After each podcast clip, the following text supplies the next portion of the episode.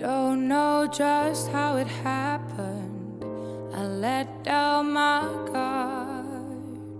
Swore I'd never fall in love again, but I fell hard. Todas las personas tenemos una pasión, algo que nos gusta más allá de lo que hacemos en nuestra vida pública y cotidiana. Un deporte, una actividad culinaria, una expresión corporal o cultural. En este podcast vamos a echar luz sobre esa habilidad, destreza o hobby que no conocemos de las personas del sector agropecuario con las que nos cruzamos habitualmente. Esas pequeñas cosas que van alimentando su camino de felicidad. Bienvenidos a Oli Nada Garcas, lado B. I'm addicted to you, hooked on your love, like a powerful drug. I can't get enough of. I'm addicted to you. I'm addicted to you. Una pasión es una pasión. ¿Te das cuenta, Benjamín? El tipo puede cambiar de todo. De cara, de casa, de familia, de novia, de religión, de Dios. Pero hay una cosa que no puede cambiar, Benjamín. No puede cambiar de pasión. Pasa la nafta, ponele full tech.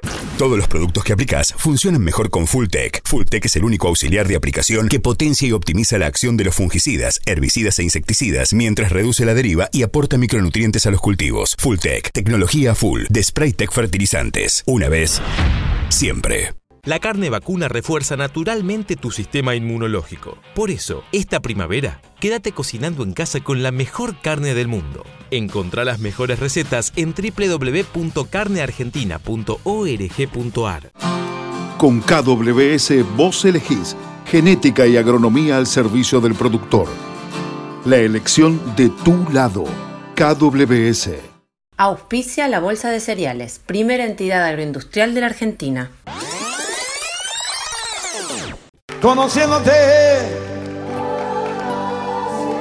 Soy Patricio Watson, nací el 9 del 3 del 53 en un pueblito de la provincia de Córdoba, del, sud- del sudoeste, que se llama Santa Eufemia. No tengo apodo, siempre fui Patricio, pero en realidad el nombre familiar mío era Miguel. Como me llamo Patricio Juan Miguel, en la escuela, los que me conocen de la escuela, el profesor siempre te llama por, por el primer nombre. Entonces ahí cambié y bueno, fuera de mi casa soy Patricio y en mi familia soy Miguel. Mi familia está compuesta por mi mujer, Mariana, y tres hijos, Jerónimo, el más grande, el mayor, Federico, el del medio, y Virginia, la más chica. Jerónimo está, se fue a Holanda, Federico vive en La Calera, en Córdoba, es geólogo y se dedica a explosivos, ese tipo de cosas, voladuras. Y Virginia, mi hija, tiene un emprendimiento comercial por, por internet y, y además dos hijos. Siempre que me sobra un minuto, trato de hacer un deporte y, principalmente compitiendo. El campo para mí es, es mi lugar en el mundo, evidentemente. Nací, nací en una población rural, me crié en esa población. Mis primeros años de escuela fueron en una escuela rural y, bueno, el campo para mí es, eh, un lugar en el mundo y, y- y mi casa, digamos.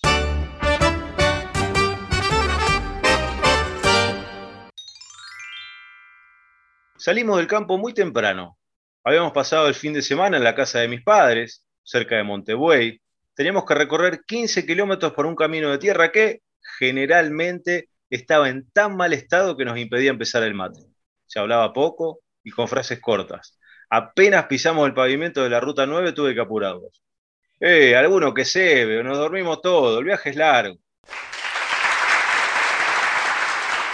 Bienvenidos a un nuevo capítulo de Oli Nada Garcas, el podcast donde la gente de campo cuenta y comparte sus pasiones en el campo y más allá del campo. Firme ya la tercera temporada, nos escuchás cuando querés, de recorrida entre campo y campo, haciendo deporte, cortando el pasto y, por qué no, prendiendo el fuego para hacer un buen asado familiar o con amigos. Puedes encontrar el podcast en Spotify, en Apple Podcast y en otras plataformas. Además, en el canal de YouTube Juan Martínez Doda puedes ver fragmentos de todas estas charlas.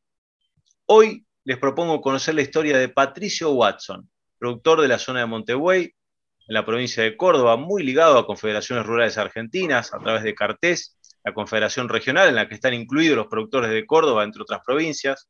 Pero hoy no lo convoqué a Patricio para charlar de cultivos, ni de transgénicos, ni de política agropecuaria.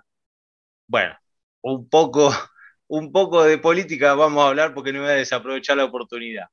Eh, pero hoy quiero hacer el foco, y por eso fue el comienzo distinto en la lectura que hice de, un libro que, escribió él, bueno, de cómo surgió el gusto, su gusto, su placer por escribir, que lo llevó a publicar esta novela Viaje a mi sepulcro, el que leí recién el primer párrafo, eh, es una novela que Versa nos va a contar un poco más sobre los tesoros nazis en Argentina, y él lo narra a través de una historia de amigos, y bueno, la verdad es que es entretenida y grato de leer. Patricio, gracias por prestarte y por estar en este Oli Nada Garcas.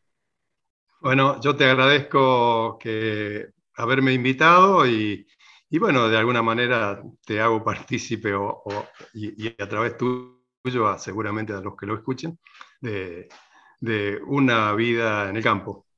Mm. Bueno, justamente la primera pregunta tiene que ver con quiero conocer un poco de tu infancia vinculada al campo y la ruralidad. Me contabas al principio, naciste en un pueblo muy rural, tuviste una infancia campera. Bueno, ¿qué cosas recordás de esos años? ¿Qué te quedó grabado a fuego de, esos primeros años tuyos de vida en el campo? Eh, básicamente, mi vida en el campo no tiene mucho que ver con, con que haya sido con valores telúricos. Siempre, siempre consideré que el campo eh, e-, era en, distintos, en distintas ocupaciones y lo mío nunca fue ni gauchesco ni nada de eso, a pesar que pasé por esa, por esa etapa de la vida donde todos tomamos un poco de todo. Pero bueno, los primeros años fueron una escuela rural a la que íbamos a caballo, mi hermano en un petizo y yo en un zaino mañero, eh, y de eso me queda muy grabado que cuando llegábamos de vuelta a casa, la vieja nos preguntaba siempre, ¿y cómo le fue? Y la respuesta mía era, ¿ganamos o perdimos? Nunca nada de, nada de, escribir o de leer, no. era solamente... el la pelota en el partido que se había jugado en el recreo. Exacto, exacto. Por eso te digo que la competencia para mí siempre estuvo en primer lugar en, todo, en todas las actividades. Sí, sí. ¿Y cómo, cómo era esa, esa, casa, esa escuela a la que ibas y, esa casa de chico? ¿Era una, casa, era en el campo o estaba más en la ciudad?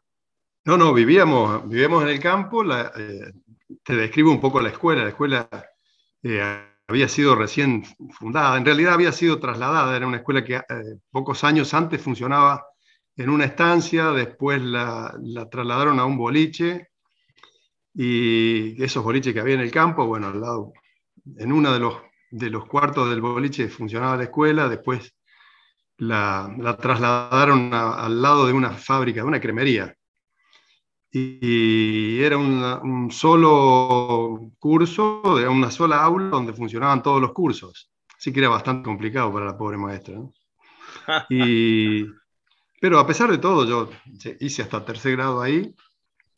Y, en cuanto a mi casa, eh, era una casa muy antigua, un caserón de, típico del campo, esas casas cuadradas con, con techos que no se veía, digamos, eran se veían las cornisas y, y las cargas, no se veía el techo, eh, que todavía está, en una casa de 1890, 1885, que todavía existe, eh, en poder de la familia, de una parte de la familia, y con unas piezas inmensas, sin calefacción, solo había una, estufa, eh, para nosotros era el fireplace, que estaba en el comedor, y, con eso había que arreglarse.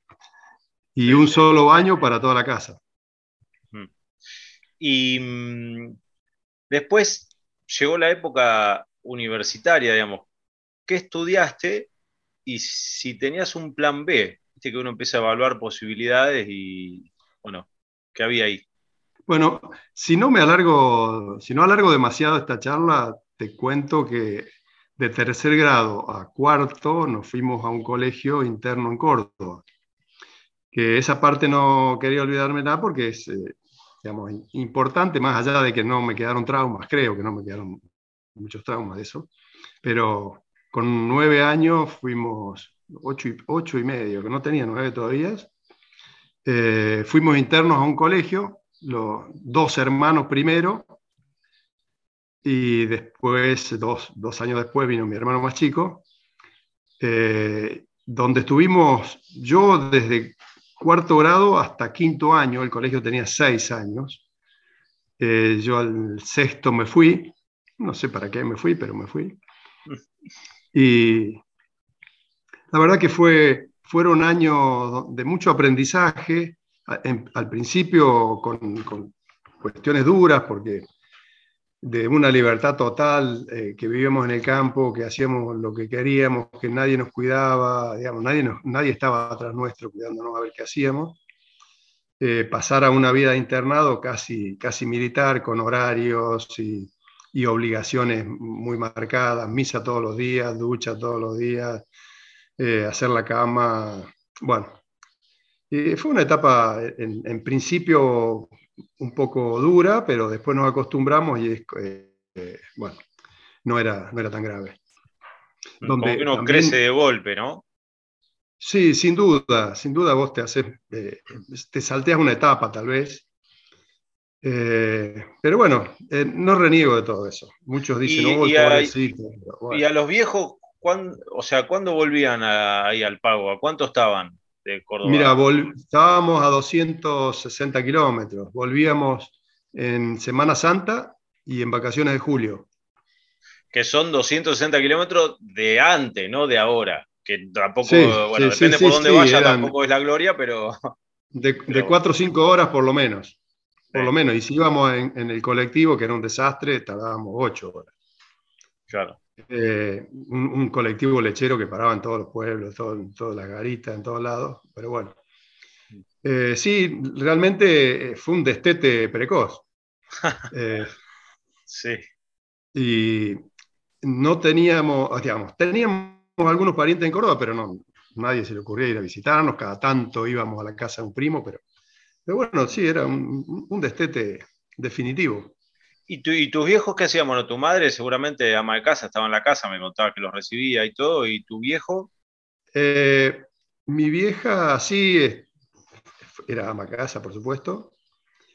Y tenía sus actividades sociales en el pueblo, estaba siempre en las comisiones del hospital o de las escuelas o de todo ese tipo de cosas.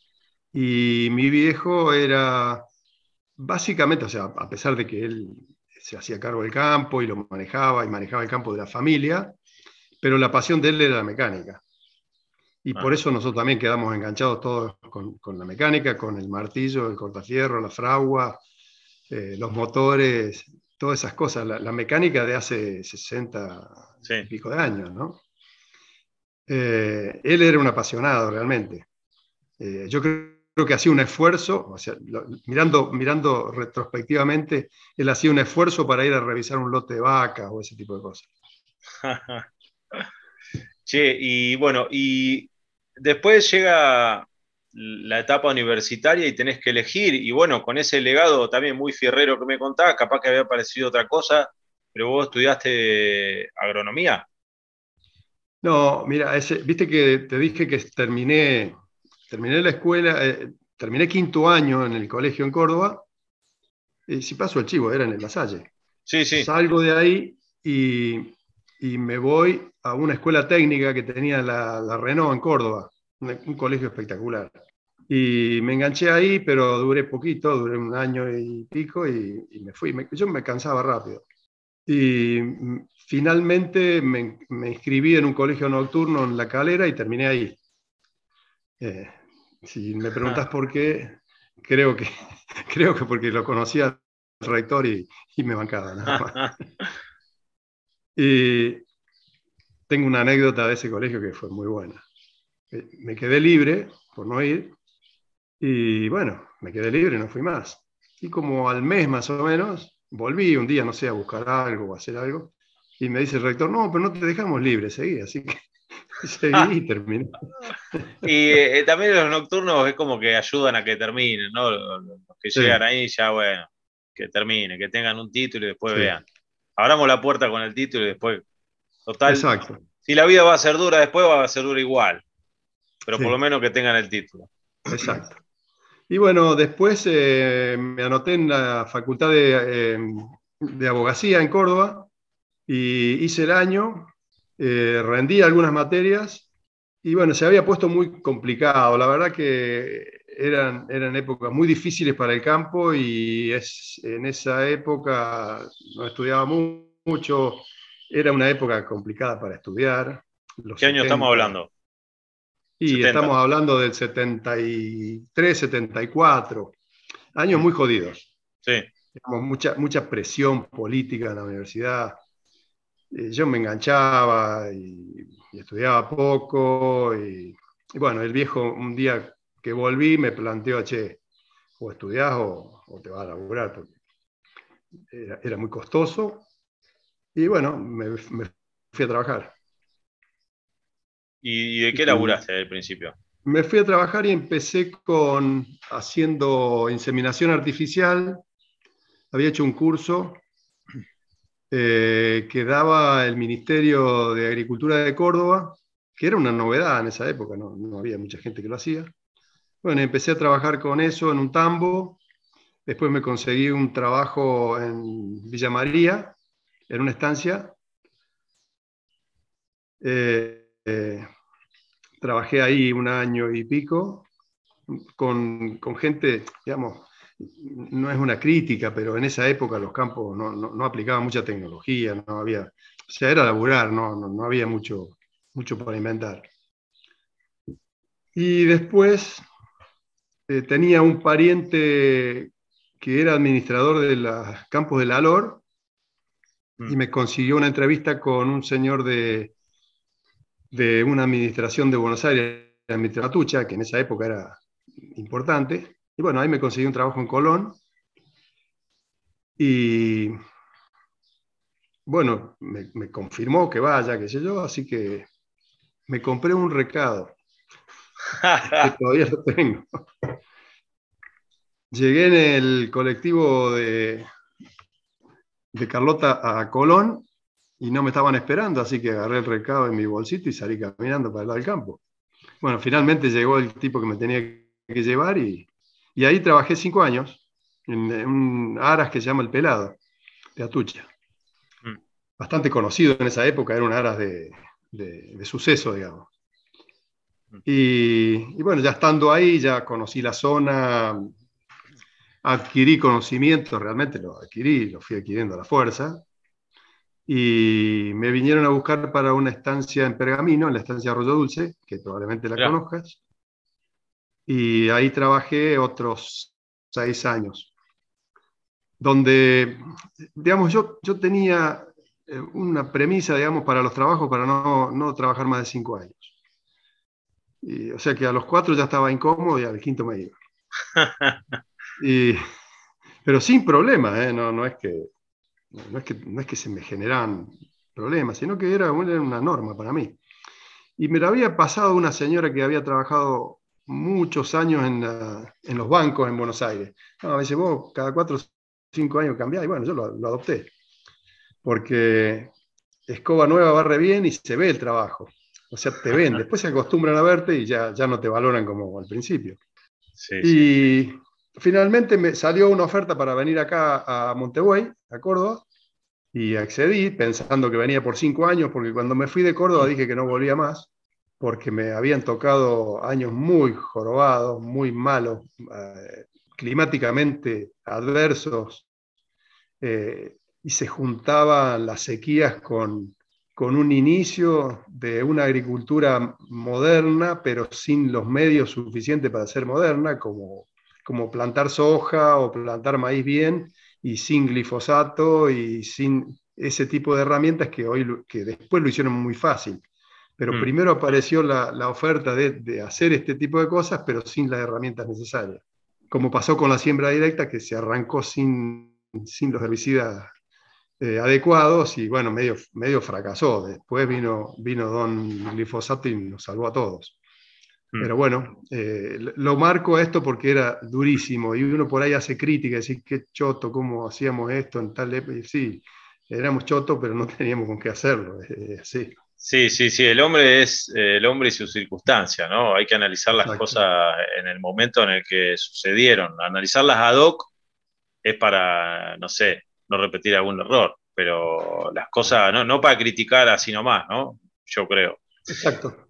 Che, em, te quiero hacer dos de, dije que, dije en la introducción como chiste que algún, un poquitito de, de actualidad te iba a preguntar, eh, acá va una medio de actualidad y una medio histórica, pero que tiene que ver con la actualidad. Y después nos vamos a meter a hablar del libro, la escritura y todo eso.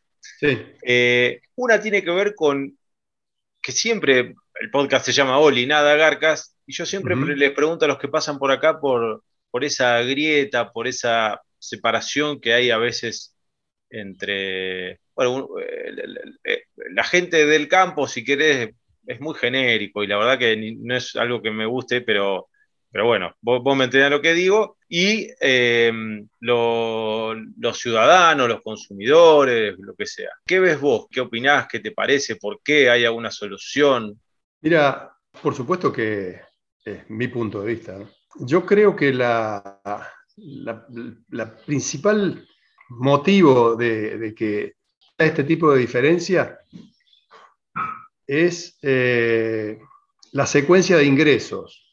Yo, yo no, considero que lo de la grieta es, un invento de una palabra actual, pero, pero la diferencia estuvo toda la vida. O sea, hmm. hoy inventaron la grieta y se la pusieron a esta cuestión que, viene de, ancestralmente. Siempre hubo diferencia entre el que tenía y el que no la tenía, y muchas veces eh, tomar en cuenta esa diferencia es como, como que vos vayas al casino y vos tengas suerte, ganes un montón y el otro que está al lado tuyo pierde un montón. Entonces, el otro va a tener la bronca a mí, pero que era cuando llegamos al casino no éramos iguales, cuando salimos somos distintos. Ese, ese tipo de, razonamiento a mí me parece bastante estúpido. Pero, pero lo están usando, políticamente se usa. Y, en lo que me refiero al, modo de ingreso es que el, tipo que está en el, comercio principalmente, porque el de la industria se podría considerar al mismo nivel que el tipo de campo, es la cotidianeidad de, los ingresos. El tipo tiene que estar laburando todos los días para que ingrese un poquito, un poquito, un poquito. En cambio, el tipo de campo por ahí pega una cosecha y se se plaga, pero después nadie tiene en cuenta que pasan cinco años y la, vomita toda la que ganó junta. Mm. Pero, ese hecho es el que hace que sea tan visible la diferencia, ¿no? Sí, sí, sí, sí, sí, coincido. Em, y lo otro que te quería preguntar, ¿fuiste uno de los tres que fueron recibidos por Cristina y Néstor en 2008, cuando fue el conflicto por las retenciones móviles, la famosa 125, para llegar a un acuerdo? Te lo digo y me río, y vos también te reís, la gente que escucha no nos ve, pero nosotros por eso lo digo. Eh, ¿Qué te acordás de ese encuentro? ¿Qué, perlas te quedaron grabadas más allá del resultado que obviamente no fue bueno? Mira, me quedaron varias cosas. Eh, en primer lugar, bueno, nos sorprendió que nos, que nos llegue una invitación de ese tipo. Cuando nos llega, yo estaba con compromisos con, tenía cierto compromiso con, con CRA, no podía saltear, no podía participar de una reunión sin, sin la anuencia de, de, CRA. Entonces dije, miren muchachos, los que fuimos, yo voy, pero voy a CRA y, aviso y les pregunto si puedo o si no puedo. Eh, bueno, fuimos. ¿Quiénes son los otros dos que fueron? Jorge Romagnoli y Oscar Peretti. Ok. Eh, fuimos a, planteárselo a la gente de, a la mesa en realidad, a la mesa de enlace, que estaban todos ahí, se, juntaban todos. Y dijeron, sí, vayan, vayan, no cierren nada porque el tema era que iba a haber propuestas y bueno, no cierren nada porque si no nos gusta lo vamos a negar y tal. Todo, en todo caso, traigan la propuesta. Eso fue una de, de las cosas que me quedaron. Otra, una observación de, de don Néstor, que cuando estábamos hablando de, los porcentajes, de esto y del otro, y qué había pasado, el despelote que se había armado con la 125, refiriéndose a Lustó, dice, ¿en qué quilombo nos metió este pendejo hijo de su madre? Eso me quedó. Este, pero bueno. Eh, y después otro que yo estaba sentado al lado de, la señora y porque la, charla empezó con Néstor en la, Quinta de Olivos. Cuando nosotros planteamos cuáles eran las posibles soluciones, qué sé yo, Néstor dice, bueno, pero esto lo tiene que escuchar Cristina, así que les consigo una audiencia para mañana, y bueno, mañana o pasado, no me acuerdo, me parece que nos volvimos y fuimos a verla a ella. Y bueno, después de haber hecho un poco de amalladora, pasamos y ella sentada al lado mío, escuchó a todos, qué sé yo, y yo le decía, no, pero mira esto, que no, que no así, que así, porque era muy, eh, te daba pie para que vos tutees, más allá de la... De la sí, de la investidura. Sí, cuando yo le planteaba las cosas que pensábamos, me, tomaba así del brazo y me decía, ah, pero vos me querés cambiar el modelo. Y, pero por supuesto, decía yo, si, si no, no hubiéramos estado acá. y, y, lo otro que quería saber es, ¿por qué, te, ¿por qué te llegó la invitación a vos? Que fue una invitación, o sea, una invitación, no sé, digo yo invitación, pero eh, ¿por qué vos no alguno de la mesa de enlace? ¿Por qué no otro? Bueno, eh, Cristina tenía una persona muy cercana que era de Montevideo.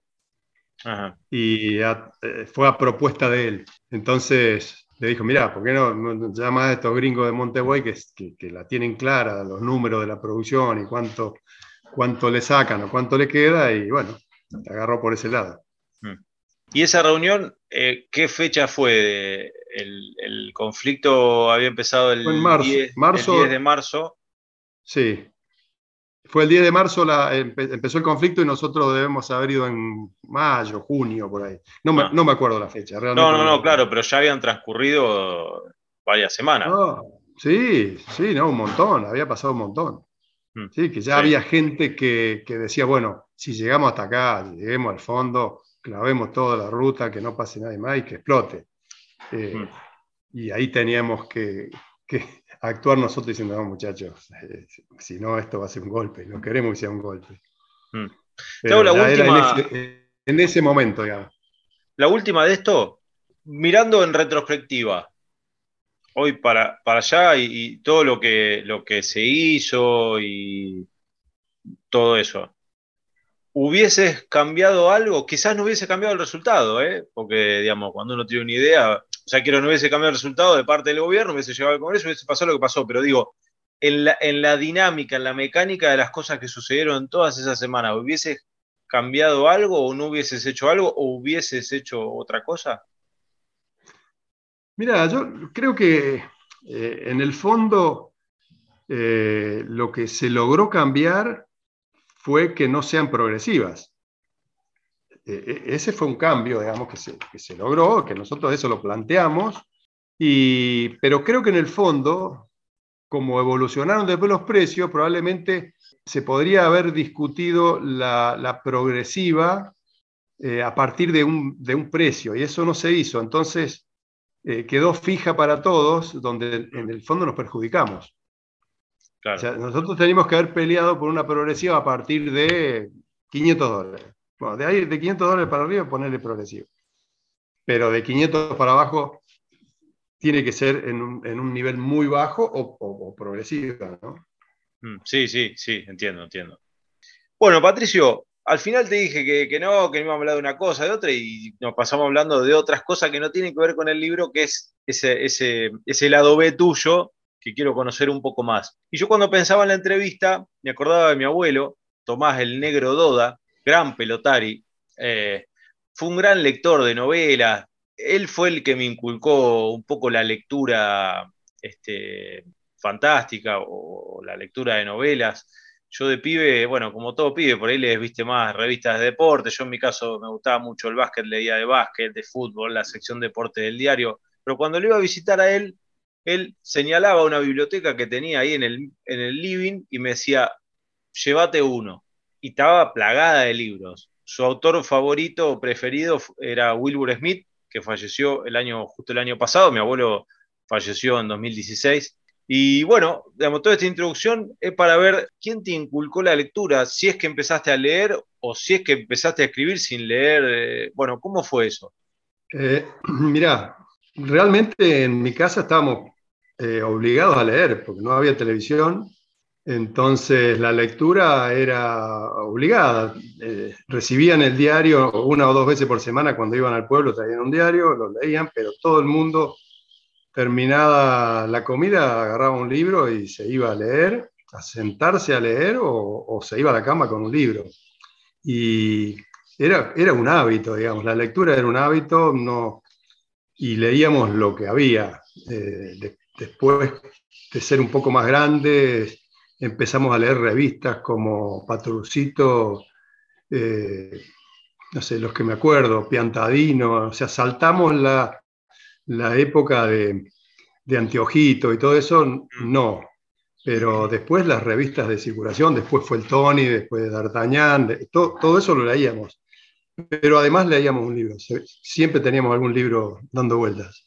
Eh, el tema de la lectura eh, eh, era un hábito, pero además mi casa era una biblioteca, mi casa, la que yo te conté donde nací, y sigue siendo. No sé, hay miles de libros de- que han- se han ido juntando desde mis bisabuelos hasta libros actuales, y nunca se tira un libro. ¿Y hay alguno que te haya marcado en alguna de esas épocas que, que leíste? Vos decís, este libro me marcó.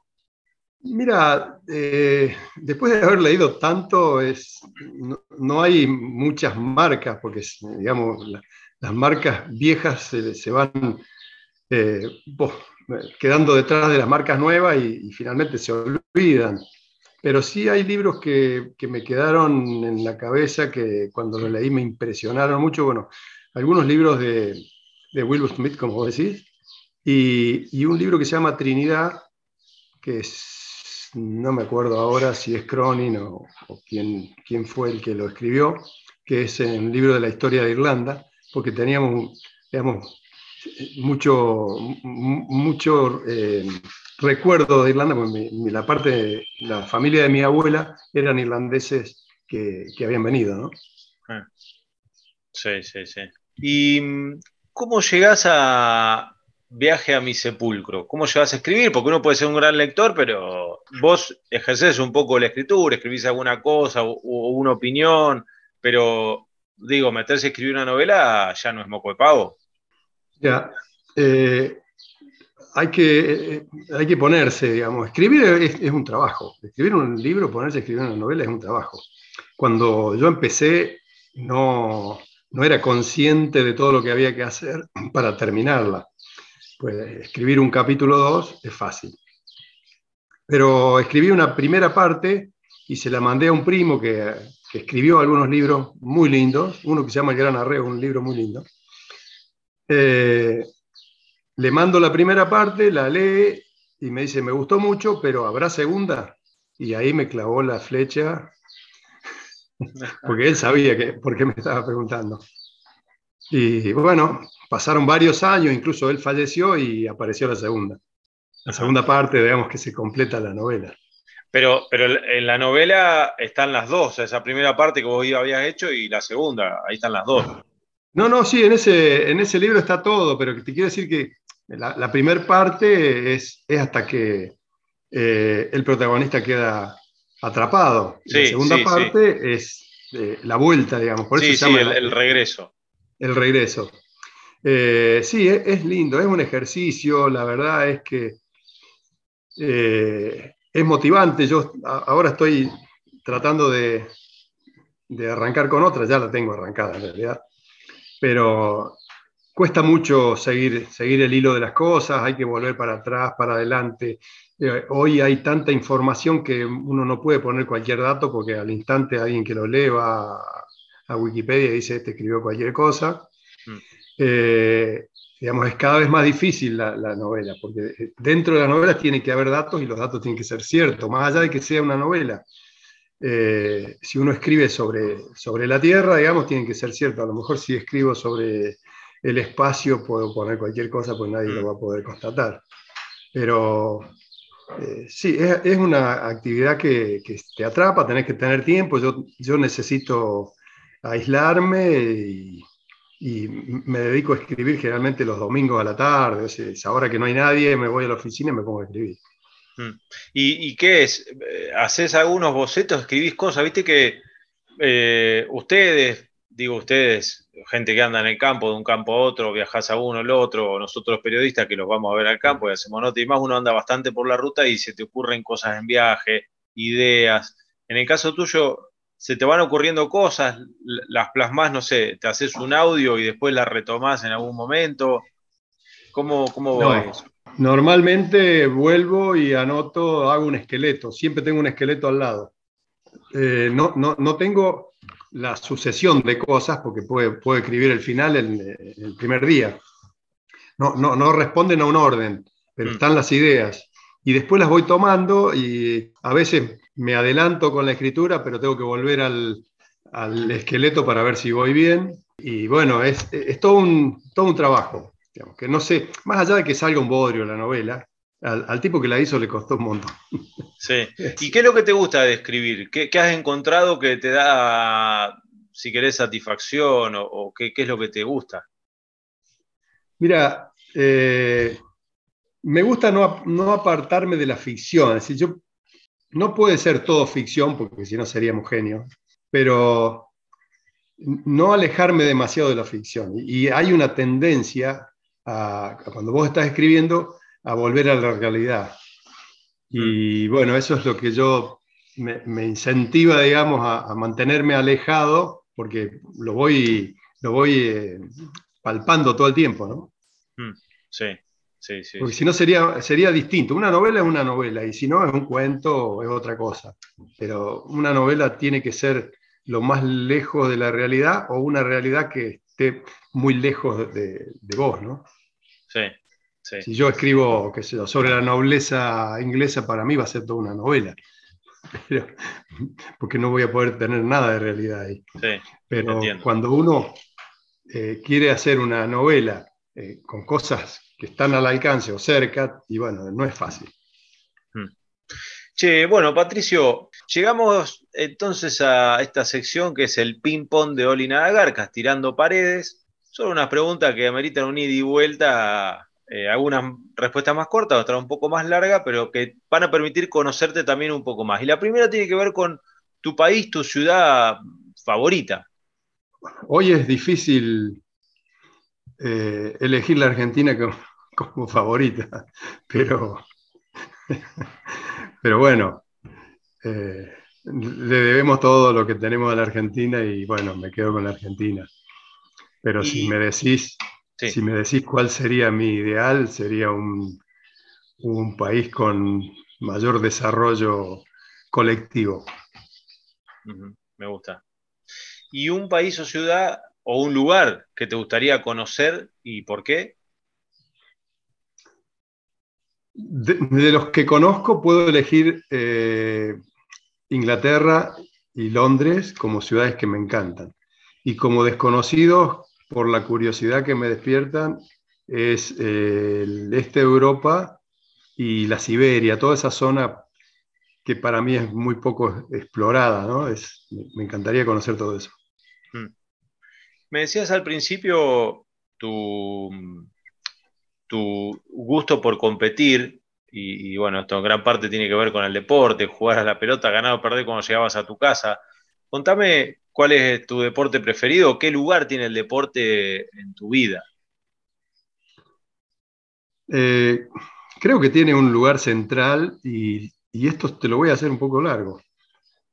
Eh, nosotros nunca habíamos tenido bicicletas en casa y cuando llegamos a los 15, 16 años queríamos tener moto y la vieja nunca nos compró una moto porque nos decía, no, si ya no quedan gente que ande en moto, ya se mataron todos.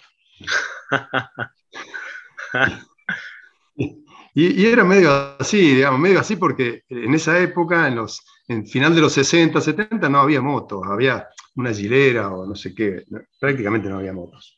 Eh, y teníamos la, la, del viejo que nosotros alcanzamos a conocer antes que la venda, que tenía una Harley. Cuando nosotros crecimos un poco, eh, no había más Harley. Eh, pero bueno, finalmente, después de unos años, había cinco motos en casa y bueno, eran carreras a la vuelta de la casa. Bueno, Em- Empezamos con eso. Eh, después, cuando me fui a, a Córdoba, empecé a jugar a la paleta, que esa la llevo muy adentro y creo que porque, porque es una cuestión genética la de la paleta.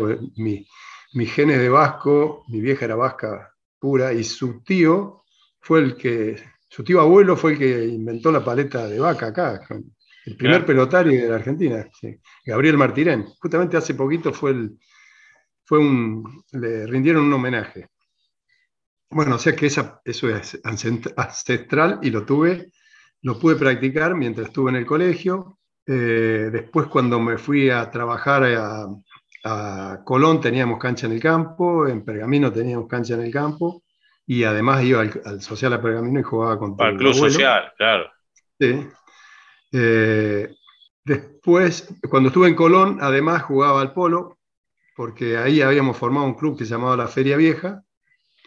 Y bueno, eh, varios años jugamos. Después, cuando me vine a Córdoba, no había más cancha de paleta en, en Montevideo, así que tuve que empezar a jugar al tenis. Entre medio corrí en, en rally. Y, y, y finalmente sigo jugando al tenis y ahora estoy preparándome para cuando sea más viejo jugar al golf. Ya tengo los palos y todo. Me parece muy bien, qué bueno, qué bueno. Está bueno, está bueno siempre disfrutar del deporte. Vos sabés que hablabas del club social y mi abuelo cuando yo era chiquito y mi vieja tenía que laburar y nosotros estábamos con él, eh, iba al club social, primero jugaba a la baraja y me decía, andá y pedí lo que quieras. Y yo siempre me acuerdo que me pedía un alfajor, un chocolatín al señor ahí que apenas llegaba al mostrador y una gaseosa y después me daban unas cartas viejas, esas marcadas que ya no usaban y, y yo hacía el solitario y después bajaba iba a verlo jugar a la pelota paleta y yo me agarraba la cosa y me decía, no te agarre que te van a pegar un pelotazo con la paleta y yo ¡tec! salía. Pero sí, tengo gratos recuerdos ahí Club Social, el, ba- el Banco Provincia también, ahí en Pergamino, cancha abierta eh, de ir a verlo y, y a comer unos buenos asados ahí la familia. Che, mm, y te hago las últimas dos de esta parte y después te voy a pedir un tema musical que, que cierra, va a quedar sonando, eh, vos lo vas a elegir. Eh, una tiene que ver con si tuvieses un superpoder, ¿cuál te gustaría tener y por qué o para qué? Eh, no, no voy a perder tiempo pensando porque yo siempre lo, lo pido a eso. Es la posibilidad de que la gente vea la verdad, de Hmm. transmitirle la verdad, pero no de lo que yo digo, sino que es la verdad de las cosas. ¿Por qué? Porque tanta gente toma decisiones por supuestos y no por las verdades, y eso me preocupa. Y yo espero que cuando estemos en el otro mundo veamos todas las verdades. Sí, sí. Y me encantaría poder transmitir las verdades a la gente para que no se equivoque. ¿no? Mm, Está bueno. Y la última es, te dejan volver el tiempo atrás. ¿A dónde volvés y para qué? Digamos, acá puede ser un momento de tu vida que la hayas pasado lindo y quieras volver ahí, o un momento en la historia de la humanidad que decís, la verdad me hubiese gustado estar un ratito acá a ver esto y, y volverme, o puede ser, no sé, la final del 86, yo qué sé, México, por decirte, no sé. Mira, yo creo que la, la mayoría de las cosas que te tocan es, es porque te tocan, no, más allá de que vos elegiste una actividad, la- lo- los sucesos van ocurriendo más allá de lo que vos elegiste, dentro de esas cosas pasan cosas que vos no las elegiste y sin embargo pasan. Pero si tengo que volver a un lugar en, en la vida, volvería a los 8 años, 7, 8 años donde vivíamos en el campo, teníamos una laguna gigante enfrente de la casa, o sea, 500 metros, y ese era mi mundo. Eh, con un caballo y con una, con una tabla atada atrás del caballo, recorríamos todo adentro del agua, juntando huevos con- entre los pájaros, con los cuises, con ese, ese momento del- de la vida es sin obligaciones, sin nada, y, y bueno, a lo mejor es un poco tonto, pero, pero es lo que a mí me gustaría. Qué lindo, qué lindo. Es, es una. Me, me transmite a, a un lindo momento y a una, una grata situación eso de arrancar el día y decir, bueno, ¿qué nos deparará el destino? Pero no de, uh, qué quilombo voy a tener que arreglar, sino No, no, no, ¿Qué voy cosita chiquita, mínima, puedo ver hoy? Sí. Está buenísimo. Che, bueno, y ahora sí, llegamos al final. Eh, te, te pido que elijas tu tema musical, que ahora va a empezar a sonar mientras nos despedimos. ¿Cuál sería en tu caso, Patricio? Eh, música me encanta todo, folclore, toda la música me encanta, pero hay, una, hay música que, que suena a veces, en algún momento suena en tu cabeza sola, que es eh, Matándome Suavemente. Bien, ve, ¿por, por al- eh, alguno especial que la cante? No, no, no, cualquiera. Bueno, Patricio, gracias por el tiempo, por permitirme y permitirnos a todos los que han escuchado conocerte un poco más. Y bueno, esperemos vernos pronto. Bueno, yo te agradezco a, a vos y sí, seguramente nos vamos a ver en algún evento o por ahí nos vamos a cruzar. Y está bueno volver un poco para atrás. Muchas gracias. Gracias, Che, un abrazo. Strumming my pain with his fingers, singing my life with his words, killing me softly with his song,